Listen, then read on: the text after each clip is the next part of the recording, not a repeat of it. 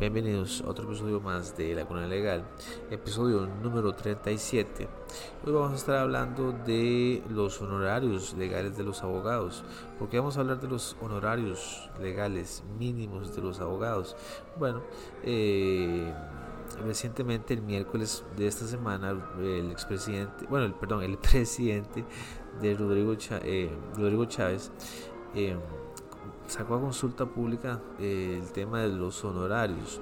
¿Por qué los colegios tienen una tabla de honorarios mínimo? Bueno, esto viene de atrás, totalmente de atrás, de años atrás, 30, 40 años atrás. Y pues, bueno, eh, vamos a ir desmenuzando un poquito por qué se da el tema de los honorarios, por qué se fija una tabla mínima de honorarios y por qué tanto abogado se está más que todo poniendo nervioso, pensando que el colega va a traer abajo el precio. Bueno, hay, hay una cosa que los abogados usualmente no sabemos hacer. Los abogados, o muchos de los que ejercen carreras intelectuales que pertenezcan a algún colegio y que quieran ejercer su profesión liberal, no son buenos ejerciendo esa profesión liberal. No es que sea por su capacidad o por su intelectualidad, eso, eso no. Yo, yo quiero ver más allá. El abogado en sí tiene que tratar de ser una persona empresaria. Una persona empresaria, su firma es su negocio como cualquier otro negocio que venda apoyo, que venda frutas, que venda salsas. Es un negocio igual. Usted vende servicios jurídicos. Usted vive de la gente. Entonces, ¿qué hacen en Estados Unidos? Bueno, claramente que en Estados Unidos tienen una, eh, tienen esquemas, tienen varios esquemas de fijación de honorarios. Esta fijación de honorarios eh, es a la libre, entonces usualmente el abogado cobra por hora. Entonces mi, consulta va a durar una hora y voy a, voy a cobrar 100 dólares, 200 dólares, una cosa así. Eso es lo que se da, es la común práctica que hay en Estados Unidos. Ahí hay esquemas para fijar los honorarios, pero no hay una tabla mínima de, honorarios como si hay aquí en Costa Rica. El problema que veo yo es que Rodrigo Chávez va a tener una serie de problemas bastante grandes porque si él va a sacar este decreto a consulta pública con el MEIC y si se elimina los, honorarios mínimos de tabla, resulta que todos los colegios o este colegio del, colegio de abogados va a llevar este decreto al contencioso administrativo y ya la sala se ha pronunciado, la, el contencioso administrativo se ha pronunciado a favor.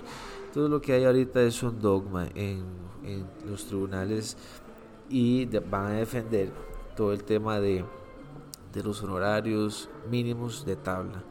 Entonces por ese lado Rodrigo Chávez la va a tener bien difícil para traer abajo eh, todo este tema de los honorarios.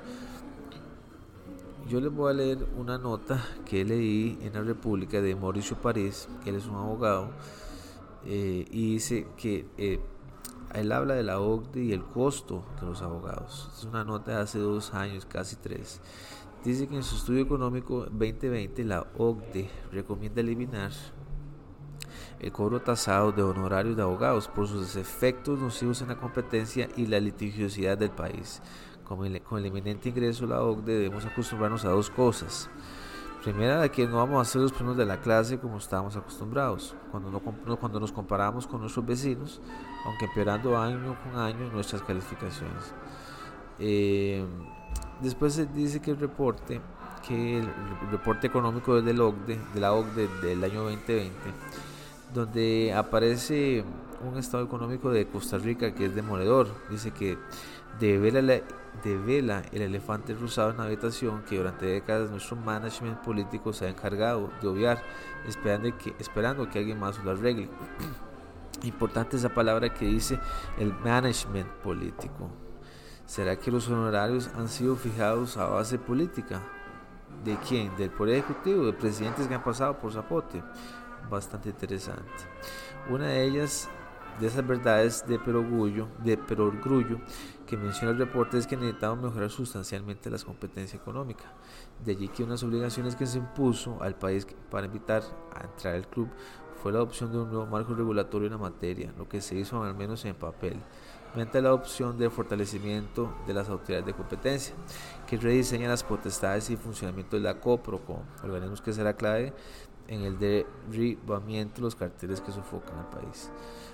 La, OCDE señala claramente uno de los problemas, el costo de los servicios legales, aunque no es la única práctica anticompetitiva del país y quizá tampoco la más dañina a la economía. El reporte dice sin tapujos en en sus recomendaciones que se debe promover la competencia en la profesión legal, desregulando los honorarios de los abogados, aun y cuando soy parte del gremio que en teoría se beneficia por la existencia del sistema tasado de honorarios, comparto la la razonabilidad de esta recomendación, que merece eso sí, debe ser extensiva a todos los otros sistemas similares que se han ido granjeando los colegios profesionales y que encarecen múltiples actividades económicas. La lógica de la tabla de honorarios es sencilla, es antiético competir por precio entre profesionales.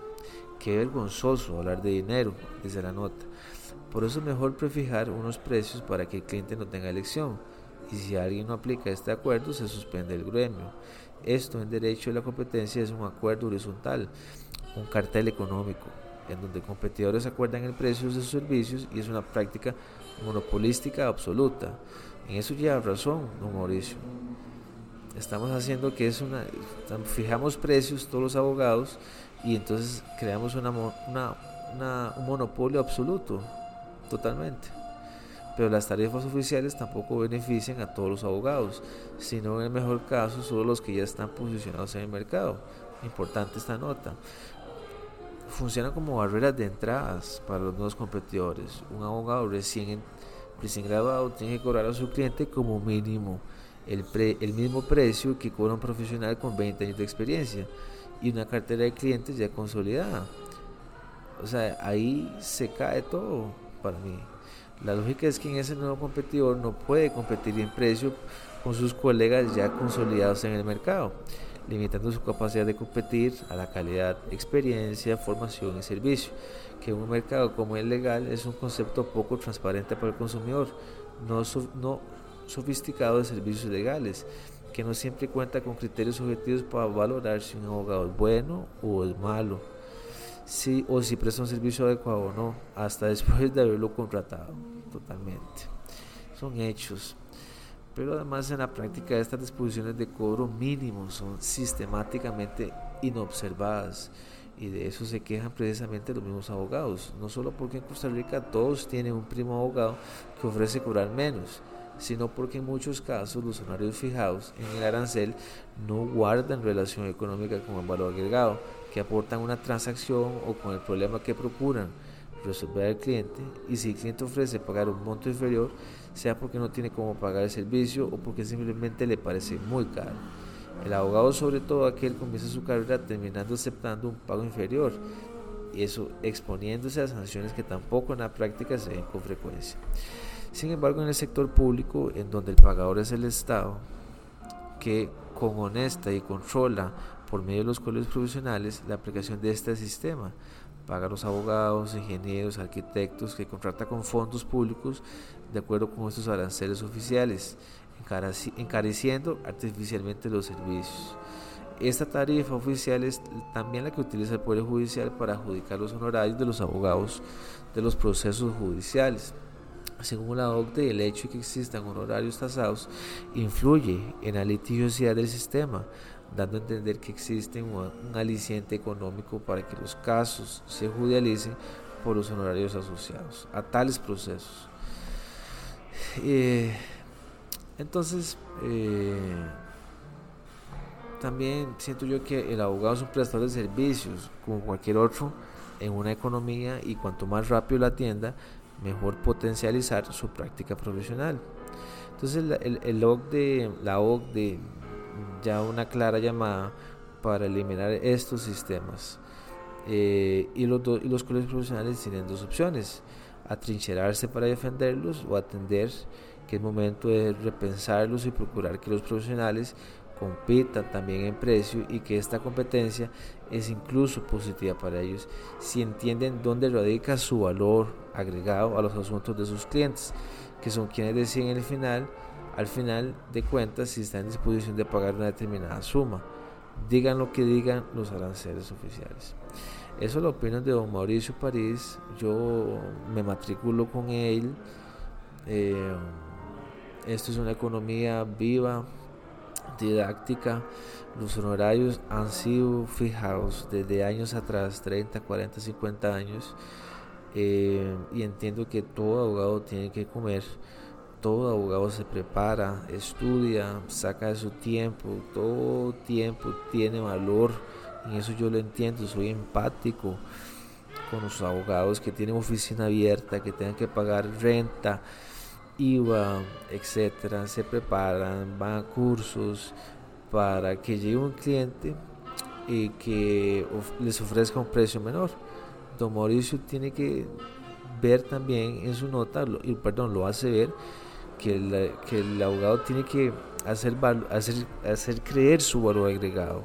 Entonces, si yo cobro 100 mil colores por la hora que, que la consulta, es porque ese es mi valor agregado si el otro colega eh, cobra 20 mil colones por hora, pues ese va a ser su valor agregado. Eh, de ahí es que yo parto.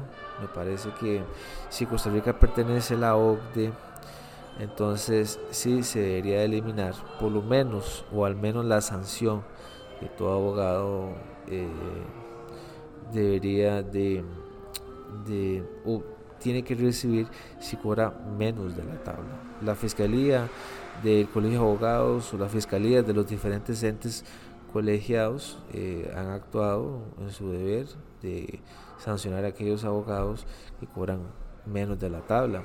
Pero resulta que eso es lo que se da en la práctica de muchísimos bufetes.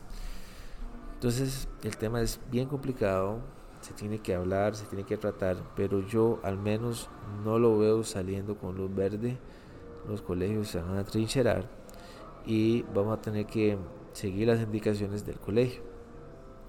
Eh, aún así, existen muchos esquemas para cobrarlos a los clientes y ese es el valor que usted va a tener que enseñar como abogado. Eh, de mi parte, si no, yo no veo de dónde salga no veo dónde salga que Rodrigo Chávez elimine estos estos estos honorarios mínimos eh, de igual forma lo habla eh, el tribunal eh, la sala constitucional en una sentencia del 2003 dice que la oferta de servicios profesionales es enteramente distinta de la oferta de bienes y demás servicios comerciales. La primera es incompatible, de hecho puede sostenerse que repugna las nociones de libre competencia y eficiencia económica que privan con relación a la segunda. Naturalmente ello no debe conducirnos a la igualmente errónea noción de que tratándose a los, de, las profesiones liberales, sus usuarios, llámense clientes o pacientes, o de cualquier otro modo, tengan menos derechos que los consumidores de los productos mercantiles. Pero está claro que el régimen de tutela es diverso en uno y en otro caso. Eso lo dice la sala constitucional en el, en el 2003. Entonces, mm, difícilmente que, que vaya a moverse de ahí la sala. Dice que uno de los propósitos fundamentales de la fijación de un arancel para los profesionales liberales está dirigida a la protección que todo es un juego de palabras. La sala piensa que los honorarios de un abogado no son servicios, no entran dentro del libre comercio, no entran de una economía de compra y venta. Eso lo, así es como, lo ve la sala. Eh, entonces, si los, aranceles de los profesionales están dirigidos a la protección, porque es que en la práctica sea otra cosa, porque los mismos colegas incitan a otro tipo de prácticas. Porque es que el cliente no se ha educado. no se ha educado en cuanto a relaciones a los, a honorarios. Por principios constitucionales como la dignidad del trabajo, la regulación de los honorarios solo puede hacerse mediante decreto ejecutivo. Importantísimo. Durante años, los decretos ejecutivos que han emanado desde el Zapote han ido con ese tipo de conducta, con la finalidad de evitar que el ejercicio de la profesión se convierta en mercancía susceptible de manipulación o abusos como una consecuencia de la fluctuación del libre mercado entre comillas, dice que la fijación opera como un mínimo o piso que el profesional no está autorizado a reducir, con el propósito de evitar una competencia desleal y ruinosa que a la postre pueda perjudicar no solo la calidad de servicio que el cliente tiene derecho a exigir, sino también el decoro y la dignidad profesional. En efecto, no se puede esperar que la sociedad reciba servicios de la índole y de la relevancia de los que prestan los profesionales, si a la vez no se crean las condiciones para que estos puedan desempeñar su ministerio en circunstancias dignas. Desde esta óptica, la fijación de aranceles guarda paralelo con la de los salarios mínimos, que entre otros propósitos persigue asegurar que el trabajo no se vea degradado a la condición de simple mercancía. Entonces, em, y, eso es eso lo dice eso lo dice el, Tribunal Contencioso. Una sentencia del 2020 em, que insta a que la Junta Directiva de los colegios, en este caso de la Junta Directiva del Colegio de Abogados y Abogadas, eh, oponerse a cualquier proyecto, gestión o movimiento que persiga la eliminación de regulación de los honorarios de ambos profesionales por consiguiente la vigencia y promulgación del arancel de profesionales en derecho. Entonces, como les digo, está bien, bien, bien, bien complicada. Yo no veo jurídicamente donde le vayan a dar la razón a Rodrigo Chávez o en la sala constitucional o en el contencioso administrativo. Yo no veo que le den la total razón. Eh, Rodrigo sí puede sacarlo por decreto, puede eliminar los honorarios, pero este decreto va a ir a, ser, va a ser atacado en los tribunales. O sea, de eso no me cabe la duda. De eso no me cabe la duda. Eh, otra nota que también me llama muchísimo la atención, esto es de una abogada de julio primero del 2016, donde establece que la fijación de los horarios provisionales mínimos es una práctica gremial que lesiona el artículo 46, dice ella, de la Constitucional Política, pues define un precio mínimo del servicio que al impedir la libre competencia perjudica los intereses económicos de los consumidores.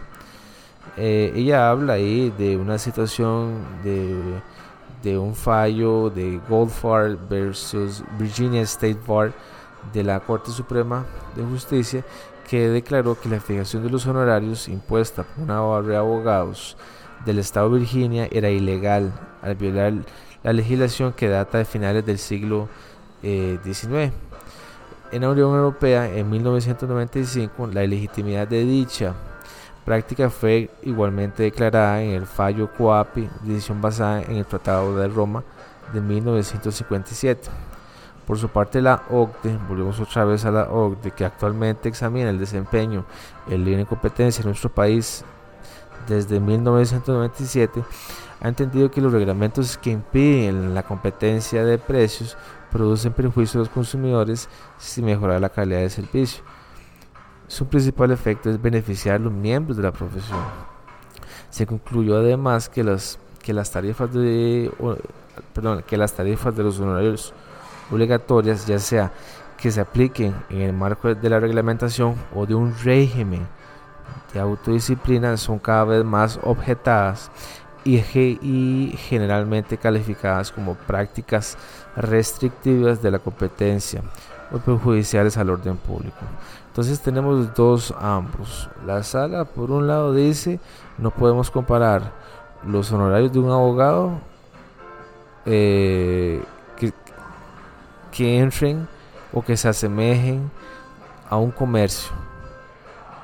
Y por otro lado está la OCDE, donde dice, donde está la OCDE, la Unión Europea y un estado de Virginia en Estados Unidos donde alegan que cualquier tarifa mínima de abogados o honorarios de abogados limita y violenta los derechos de los consumidores. Entonces le dan el mismo rango de un consumidor, de, de cualquier persona que venda cualquier servicio o bien. Por otro lado, el tribunal y la sala no lo ven así. Después, eh, ella habla eh, de la situación en Costa Rica. Dice que hace 18 años, bueno, en el 98, póngale eh, hace 24 años, la Procuraduría General de la República que estudió este tema, solo un 40%, 10 de los colegios profesionales por disposición legal o reglamentaria imponían honorarios profesionales. Es decir, el 60%, más de 15 colegios profesionales no tenían ese tipo de regulaciones. Lamentablemente, según ha trascendido el Colegio de Médicos y Cirujanos pues, de Costa Rica, decidió pasar a engrosar la lista de gremios como un régimen de honorarios profesionales mínimos. Esta situación pone de nuevo en la mesa el debate de si de lejos de ampliar el número de profesiones con esas prácticas, se logra su profesión, perdón, se logra su prohibición legal y una interpretación constitucional acorde con la tutela de la libre competencia. La perspectiva eh, constitucional hace más de 20 años sostiene el lamentable, dice así la autora, el lamentable criterio que el determinar cobros mínimos para la prestación de servicios legales tiende a fortalecer la sana concurrencia y evitar la competencia desleal entre profesionales. Cuatro años después, en los 2000, señala que este tipo de regulación protege la parte tradicionalmente débil de la ecuación, el consumidor. Estimó además que el ejercicio de una profesión liberal es un servicio público que difiere de los servicios comerciales He ahí la gran diferencia que tienen los tribunales aquí en Costa Rica y la, y la, y la sala constitucional. Que la sala y los tribunales no ven los honorarios como servicios comerciales, sino lo ven como un servicio público. De modo que repugna las nociones de libre competencia y eficiencia económica. Ahí ya ese argumento está en los tribunales. Para Rodrigo. Eh, va a ser, ya que lo he retirado en este episodio, va a ser muy, muy difícil. Al final de la nota, eh, la licenciada dice que en su juicio un nuevo cuestionamiento de, constitucionalidad sobre el tema debe acompañarse de una iniciativa de reforma legal que de modo expreso derogue las disposiciones legales que fundan la comentada práctica gremial. Eh, no hay mucho más que decir, la verdad. Mm, vamos a ver qué pasa. Rodrigo sí puede eliminar los aranceles mínimos, los horarios mínimos de los colegios profesionales aquí en Costa Rica, pero se va a ir a comer una broncota los abogados de Zapote, porque van a tener que ir al contencioso y van a tener que ir a la sala. Pero bueno, chicos, una vez más, Gracias por escucharme. Eh, si tienen otro tema que quieran eh, que yo lo toque en el podcast, pues son bienvenidas las sugerencias. Y síganos en Instagram como Laguna Legal Chao.